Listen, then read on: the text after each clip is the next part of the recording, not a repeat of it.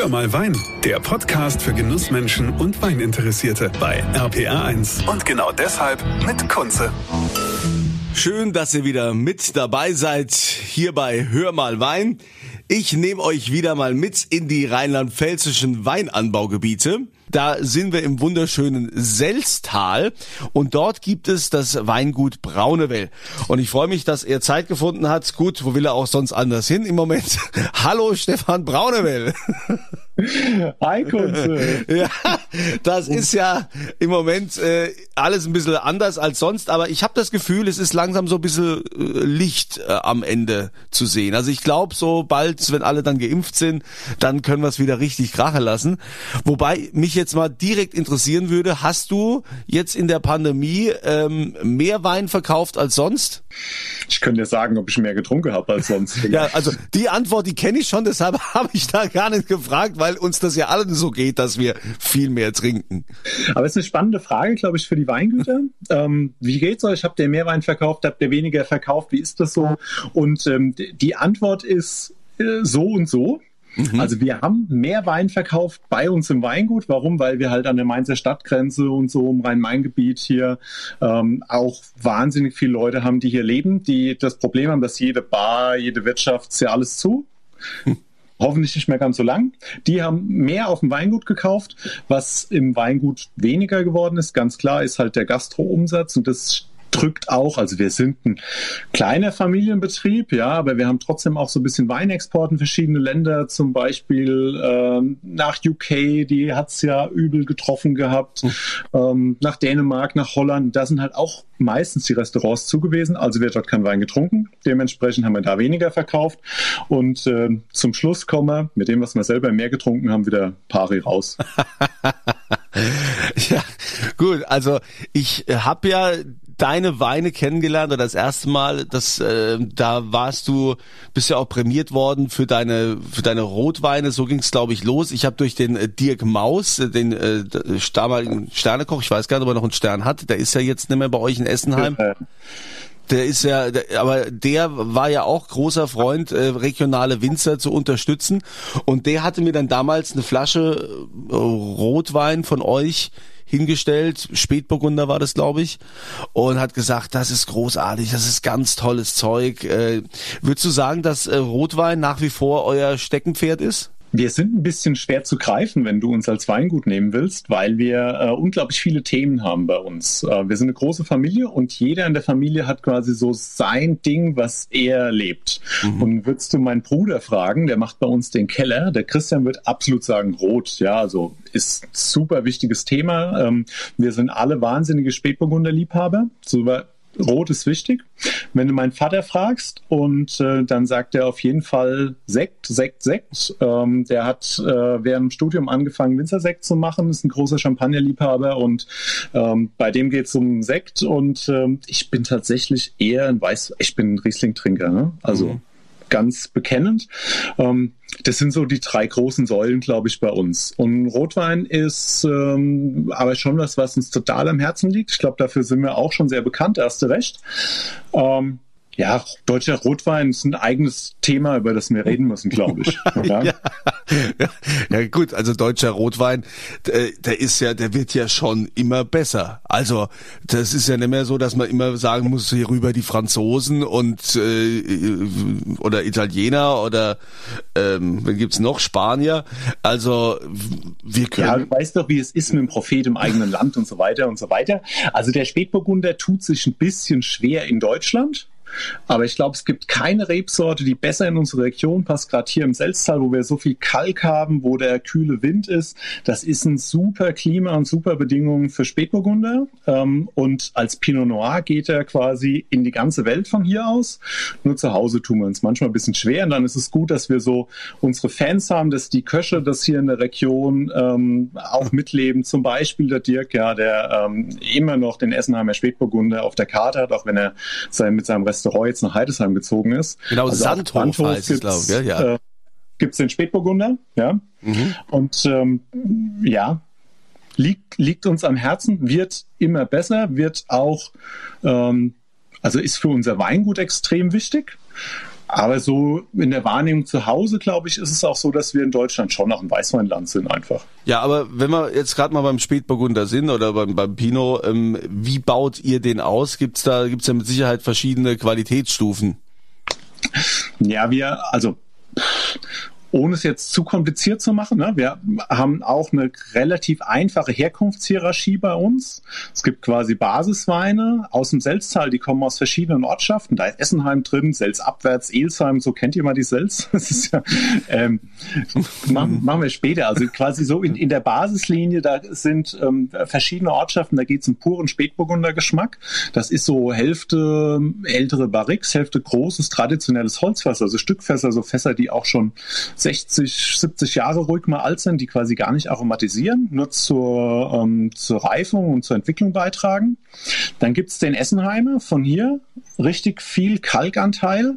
Ähm, das ist dann schon komplett außen Barrik, aber einen ganz dezenten Neuholzanteil, weil wir sind hier Cool Climate im Selztal und das Maximum, was du da machen kannst, ist Frucht. Also die Weine, die sind extrem fruchtig und wenn es zu viel Holz hat, dann kaschiert das auch so. Also das ist so die Stärke, die wir in der Region sehen. Und dann haben wir aus dem Teufelsfahrten, aus der Blume noch zwei alte Weinberge, zwei Lagen und die ähm, gibt es dann auch mit ein bisschen mehr Holz und Röstanteil so.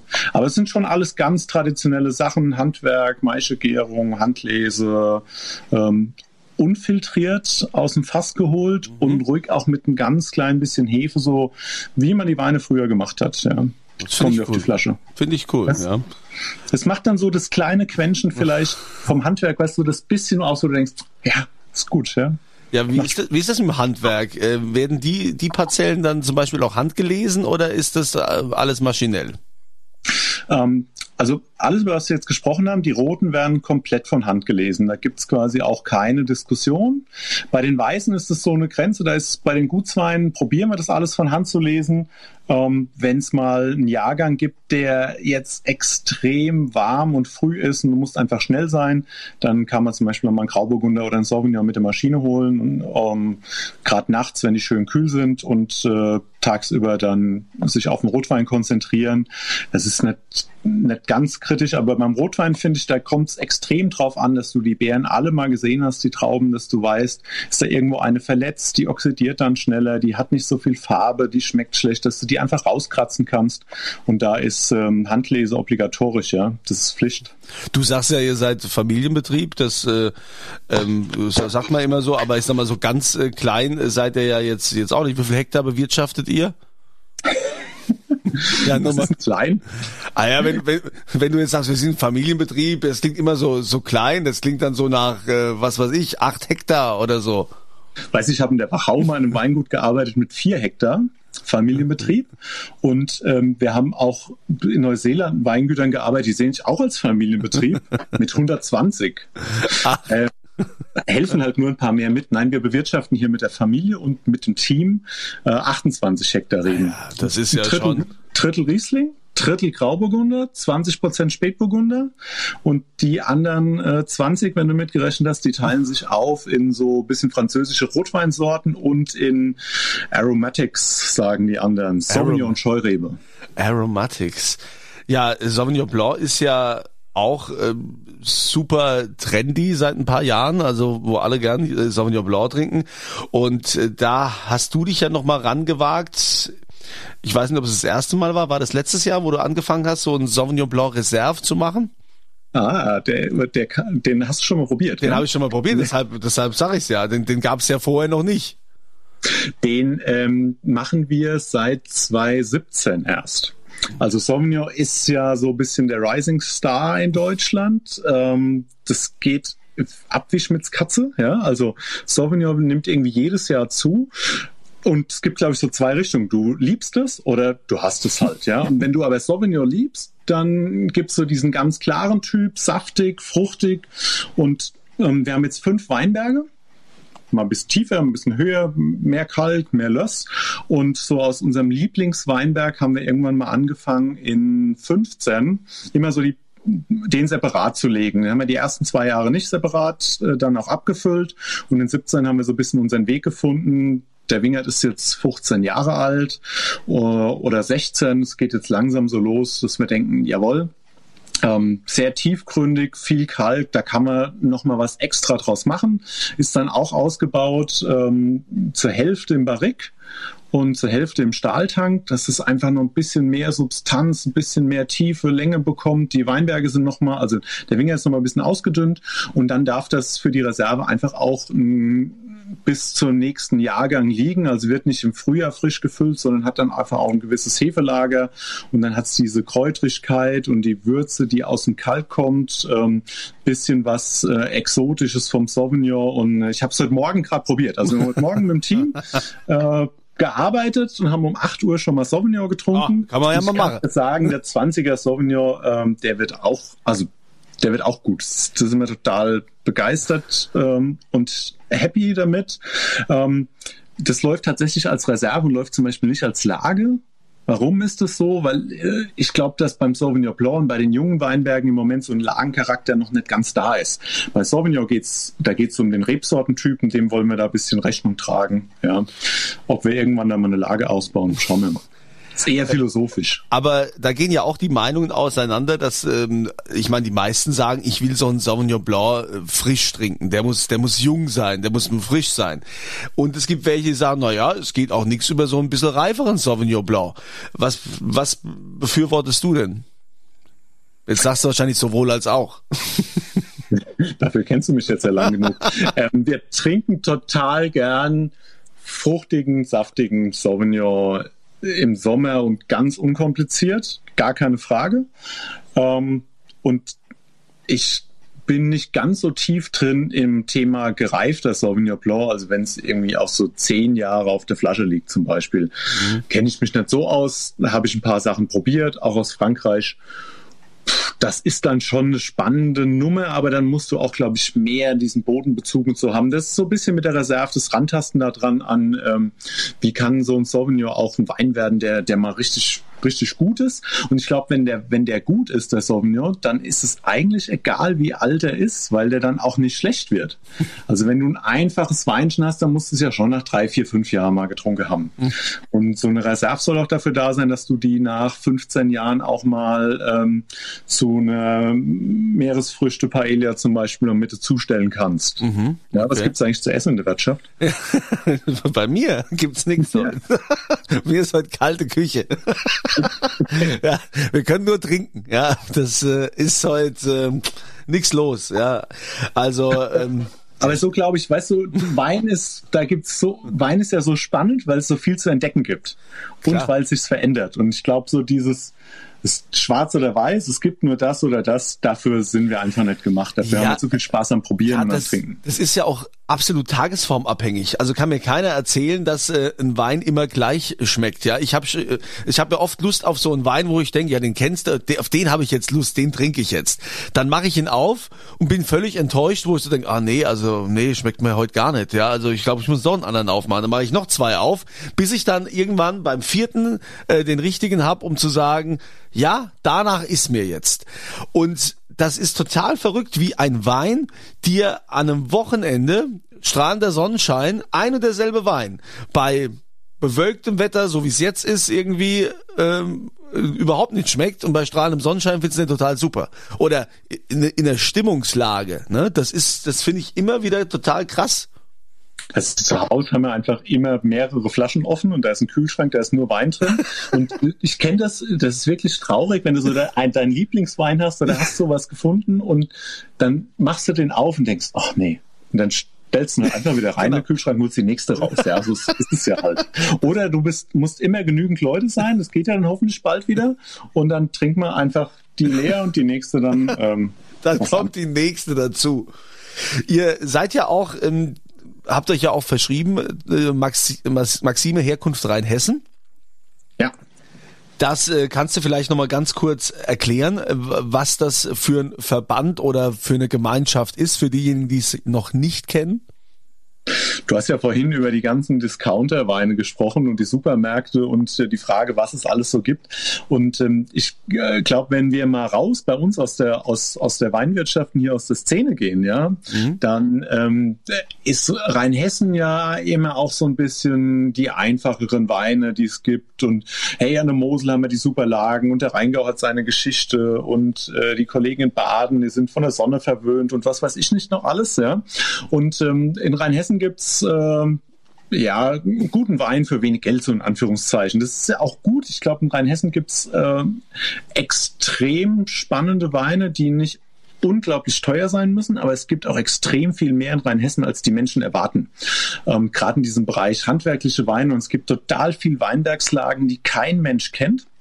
Und ähm, die Idee von Maxime, mit der Herkunft Rheinhessen im Namen ist, dass wir die handwerklichen Winzer, also das, was wir vorhin beim Spätburgunder zum Beispiel besprochen haben, dass wir die Leute, die sich dem Handwerk und diesem, wie schmeckt mein Boden, was ist das Besondere in meiner Lage, dass wir die zusammenbringen, ähm, unter denen quasi auch ein bisschen Austausch fördern, mit denen zusammen verkosten und äh, wie wir uns gegenseitig motivieren, auch mal unbekannte Lagen und das Beste aus unbekannten Ortschaften rauszuholen und das gemeinsam äh, nach Deutschland in die Welt zu tragen und das Ganze auch ein bisschen in diesem Klassifikationssystem. Also, dass wir sagen, es gibt gute Lagen, aber nicht alles, was es hier zum Beispiel bei uns in Essenheim gibt, muss ich auch als Lage füllen. Deshalb gibt es quasi den Gutswein aus dem Selztal, das ist okay. Mhm. Da interessiert die Lage auch nicht, weil da willst du nur den Spätburgunder. Pur reicht oder bleiben wir bei Sauvignon, da ist es noch spannender, ja, da geht es ja mit Sauvignon. Ähm, und dann habe ich aber Lagen und die werte ich damit auf, dass ich sie nicht auf jeder Literflasche drauf habe. Mache ich nur noch eins, zwei Weine aus dieser Lage, um das, ähm, das rauszuholen, was da drin steckt. Bei uns im Teufelsfahrt der extreme Kalk, ein bisschen rötlich mit Eisenanteil, wo du eine extrem interessante, spannende Kräuterwürze, ein bisschen Thymian, ein bisschen Rosmarin, also ganz andere Noten in Wein kriegst. Das kriegst du nur, wenn die Erträge ganz klein sind und die Weinberge ein bisschen älter. Und ähm, das ist so ein bisschen das Reglement von Maximo. Wir fangen eine Basis an, unkompliziert zu kommunizieren. Der Rebsortenwein in der Region, es muss immer Rheinhessen dabei sein. Ähm, das ist das, wofür unsere Region steht. Und dann gibt es die Lagenweine und die Ortsweine zwischendrin, ähm, die dann auch ihre Herkunft zeigen. Weil wenn wir über Herkunft reden, muss es auch schmecken können. Gut, ich finde das äh, wichtig, dass es das auch gibt. Das ist, ist das dann quasi so auch die Gegenbewegung äh, zum VDP oder wie, wie kann man das sagen, ohne jetzt hier äh, politisch äh, ein Fass aufzumachen? Nee. Oder ist es sowohl als und auch? Es ganz hat. Zum, weißt du, in Rheinhessen werden 70 Prozent der Weine anonym verkauft. Die gehen irgendwo über die Ladentheke im Discounter tüt, tüt, tüt, mhm. an der Scannerkasse. Kein Mensch weiß, was für ein Gesicht dahinter ist. Ähm, ist aber kein, also das ist kein Problem. Da haben wir ganz viele Kollegen hier im Ort, die auch anonym Wein verkaufen. Okay, der VDP hat ein extremes Gesicht mit dem Adler auf der Kapsel und ähm, hat auch steht auch extrem für diese Herkünfte und für die besonderen Lagen und ähm, der VDP in Rheinhessen ist sehr klein sind nur 15 oder 16 Betriebe, glaube ich. Und mit diesen 100, die jetzt zusammen mit dem VDP mitgehen, also alle VDP-Mitglieder sind auch Mitglied bei Maxim. Und mit diesen 100 zusammen ähm, wollen wir quasi dieses Thema nach draußen tragen, dieser besonderen Lagen und das Rheinhessen so viel Schätze hat, die zu entdecken sind. Und das hört sich jetzt, wenn wir über Politik reden, über diese ganze Klassifizierung, das hört sich auch so wahnsinnig lahm an und langweilig. Das ist aber eigentlich auch total cool. Ich weiß, du hast die erste, äh, die erste Veranstaltung, die wir gemacht haben, so als äh, After, äh, wie war das? Das war so eine Aftershow äh, oder generell so eine Show. War Weinbar und so, um ganz leger feiern mit gutem Wein. Ja, die ja? habe ich ja mitbeworben. Es geht darum, ja. dass man, ähm, dass man richtig gute und moderne Produkte aus dieser Region auch im modernen Kontext ruhig auch zeigt. Ja? Mhm. Weil das ist schließlich das, was alle Winzer im Prinzip auch selber machen. Ja, aber mittlerweile haben ja auch viele äh, junge Winzer und gerade jetzt in Rheinhessen auch äh, äh, extremes Selbstbewusstsein mittlerweile erreicht und äh, sind ja auch überall präsent. Also viel mehr als es als es früher noch war. Klar ist, ist Rheinhessen oftmals äh, verkannt, wenn man dann den Rheingau nebendran sieht, dass der Rheingau oder auf der anderen Seite hat, andere Seite des Rheins, dass der Rheingau so, so viel Prestige hat, wobei eigentlich ich meine, Rheinhessen und Rheingau, schlag mich jetzt bitte niemand, gehören ja eigentlich auch zusammen. Und Rheinhessen, oder war auch mal früher so, und Rheinhessen ist aber siebenmal so groß als die Fläche vom, vom Rheingau. Und da ist es ja, ist ja schon oft mal ein bisschen unfair, dass der Rheingau da so viel Aufmerksamkeit bekommt. Richtig schön im Rheingau ist ja auch der Blick nach Rheinhessen, gell? das ist ja auch relativ. Ja, klar, also immer, immer schön. Ja, wir haben auch, das, also total viel für den wir trinken auch gern Rheingauer Riesling. Der Rheingau hat so, das darf mich jetzt auch keiner schlagen, ja. Rheinhessen ist Dynamik pur, ja. Da steht jeden Tag ein neuer Winzer aufgefüllt. Ähm, und du könntest eigentlich deine ganzen Weinwirtschaftsprogramme nur mit rheinhessischen Jungwinzern füllen, wenn du wolltest. Ja, jeden Tag kommt ein neuer dazu, der seine ja. ersten Flaschen füllt. Und ähm, das, was da los ist, auch mit den verschiedenen Böden, mit den verschiedenen Rebsorten und dann einfach mit ganz vielen verschiedenen Konzepten, das macht, glaube ich, Rheinhessen aus, dass da so viele Leute am Werk sind und nicht so ein paar mondäne, große, alte Schlösser. Ähm, du merkst da schon viel Dynamik. Das ist, wo wir noch bei Maxime waren, gerade so ein Thema. Ähm, ich glaube, weiß nicht, ob es dieses Jahr was wird. Ähm, wir wollen irgendwann mal dieses, unser Projekt von der Maxime Open realisieren. Also, dass wir als Winzer mal in der im großen Teil von der Region, eigentlich war geplant, ist ja, wir starten Rheinhessen Nord, Ingelheim und Umgebung, mal 20 Weingüter aufmachen, 60 Winzer da äh, hinstellen und ein ganzes Wochenende ganz unkompliziert, äh, dass du da in die Weingüter rein kannst, so als, als Happening auch in die Region kennenzulernen. Weil das machst du in der Palz, das machst du im Rheingau, da kannst du hinfahren, das, in Rheinhessen machst du das nicht. Warum? Weil die Region so groß ist und so schwer zu ergründen und das ist ähm, das nächste Ziel, was der Verein hat. ja. ja. Also, Lass mal machen. Ja, ich bin dabei. Ich, ich komme. Ähm, müsst halt nur noch einen guten Gastronomen dazu finden, weil das ist ja immer schwierig in Rheinhessen, weil es so breit ist und äh, leider, da gibt's in der Breite weniger Gastronomie als jetzt in der Pfalz zum Beispiel, mhm. wo es an jeder Ecke was gibt. Gut, im Moment ist das ja eh alles egal. Das funktioniert ja im Lockdown alles nicht. Was mich noch interessieren würde, du hast vorhin ja äh, spannenderweise erzählt, dass dein Vater so der Erste war, der sich dem Winzersekt verschrieben hat und gesagt hat, auch hier großer Champagner-Fan. Das heißt, ihr versektet also selbst, es ist nichts irgendwie so, ähm, oftmals gibt man das doch dann so in Auftrag. Mein ja, so ging es im Prinzip auch mal los. Also mein Vater gehört zu so einem äh, Jahrgang äh, Sektleute in Geisenheim. Keine Ahnung, wie das losging. Ich glaube, die waren mit die ersten, die dieses legendäre Sektprojekt an der Fachhochschule für Weinbau in Geisenheim gemacht haben.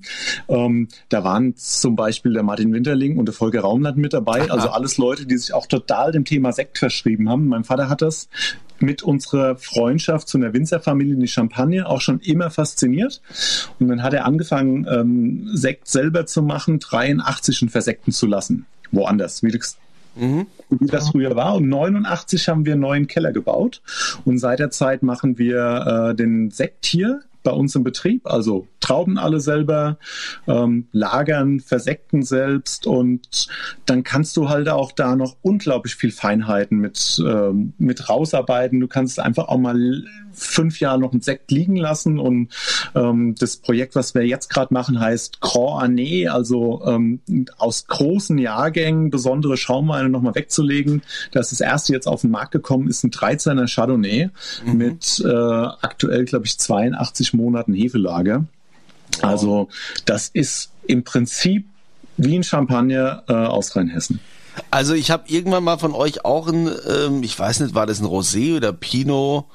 Pinot-Sekt. Äh, Auf jeden Fall war, war ich total überrascht und war total begeistert, wie frisch der war und auch diese Perlage. Ja, ich bin ja so ein großer Fan, wenn wenn das mit der Perlage, mit der mit der Kohlensäure stimmt, wenn der so schön so so schön schaumig äh, schaumig ist. Ne, das hat das hat irgendwie ähm, Ah, das, das ist richtig gut gelaufen. Ich weiß aber leider nicht mehr, was es war. Ja, das war, das war mal irgendeine Flasche, die du einfach dazugelegt hast. Und wenn man es nicht selbst bestellt hat, weiß man auch nicht mehr, was es war. Also muss ich noch einmal das komplette Sortiment wahrscheinlich durchtrinken, damit ich äh, dir dann nochmal Feedback geben kann. Du Andreas, wir haben das Weingut ja komplett umgebaut und wir haben jetzt ähm, die, ähm, wir haben jetzt ein halbes Jahr trockene Vinothek gerade und ich sehe wirklich Licht am Ende des Tunnels. Wenn alles klappt, dann äh, wollen wir jetzt aufmachen die Tage weil bei uns im Landkreis geht's äh, mit den Zahlen, äh, sieht's gut aus. Und ich freue mich schon richtig, wenn wir das erste Mal da in der Vinothek die Sektkorken knallen lassen können. Ja, ja. dann fluten dann wir, dann fluten wir die Vinothek. das das wäre herrlich, ja. Also Stefan, ich merke schon, wir könnten uns hier wahrscheinlich noch stundenlang über das wundervolle Rheinhessen und äh, letztendlich natürlich über das Weingut Braunewell unterhalten, weil ihr halt schon extrem vielseitig seid in dem, was, was ihr tut und wie ihr es macht. Und 28 Hektar ist natürlich auch ein Wort. Wolltest du noch was sagen, Stefan? Was trinkt man jetzt? Ja, was trinkt man jetzt? Ja, ich würde den Grand Anne direkt trinken, ich, aber ähm, habe ich jetzt habe ich jetzt nicht da. Aber ich glaube, heute Abend habe ich eher Lust, ähm, bei mir gibt's jetzt gleich noch so ein bisschen Kalbsgeschnetzeltes mit Semmelknödel und so ein bisschen Rahm. Und mhm. dazu mhm. hätte ich heute Lust auf einen Weißburgunder mit so, mit so leicht vom Holz geküsst. Könntest du machen. Könntest natürlich auch einen Essenheimer Grauburgunder nehmen. So von Kalkmergi mit so ein bisschen großem Holzfass, ein bisschen klein. Guck mal in deinem Keller, irgendwo fliegt vielleicht mal eine Flasche ja, rum. Ja? Könnte ich mal gucken. Könnte sein, dass ich noch irgendwas habe. Aber Teufelspfad habe ich vielleicht noch. Ich, äh, ich, ich, ich guck mal. Irgendwo ist da noch was vom Braunewell. Ja, das kann ich dir äh, später dann auch mal schicken. Ja, dann machen wir Bildvergleich. Ich danke dir für dieses äh, launige Gespräch, für dein, für deine Zeit. Ich wünsche dir und deiner Familie weiterhin viel Erfolg. Make Rheinhessen noch, noch greater, als es schon ist. Und vielen Dank, äh, dass du mit dabei warst. Gerne, Andreas. Bis bald, ja. live. Und euch sage ich natürlich auch danke, dass ihr wieder mit dabei wart. Ich hoffe, ihr konntet ein bisschen was lernen und habt jetzt mal wieder einen äh, Tipp bekommen, was da eigentlich geht, ein Bild bekommen, was da eigentlich geht bei uns in Deutschland, in Rheinhessen jetzt zum Beispiel, was da für tolle Weine sind und auch Sekte.